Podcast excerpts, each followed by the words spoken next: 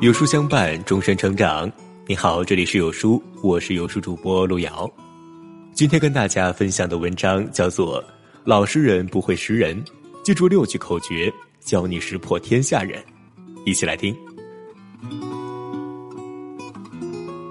鬼谷子是战国时期最有智慧的圣贤，他的徒弟们都是历史上鼎鼎大名的人物。本身他就善于精通人术。有自己独到的见解，也善于细微的观察，就会知道一个人的品性。他可以完全将一个人识破，普通人是做不到如此厉害的。喜之以言其手，意思是一个人高兴的时候，看他是否很得意。毕竟，当人高兴的过了头，是很容易出现失态形象的，可以完全反映他的心理素质。如果一旦小人得志，就会出现得意忘形，甚至暴露个人德行。假如一个人真正有能力，做任何事情都不会因外界动摇而让自己失态。乐之以厌其癖，想尽办法去靠近一个人，尝试一下能否看出他有什么癖好。靠近一个人就是爱他所爱，喜他所喜。用这一方法去接近一个人，可以看出一个人的真实表现。是否是真君子，值不值得你与他深交？怒之以言其节，一般人很愤怒的情况下，就会爆发自己的脾气。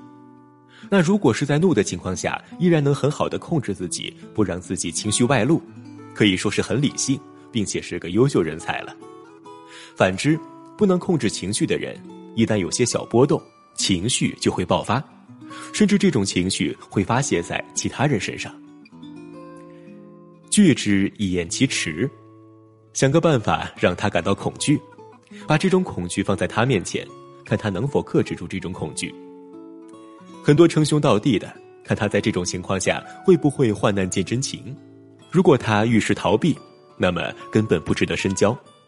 只是平时说的很好听，叫的很好听，真正遇事就跑，那注定什么事情都做不了的。哀之以言其人。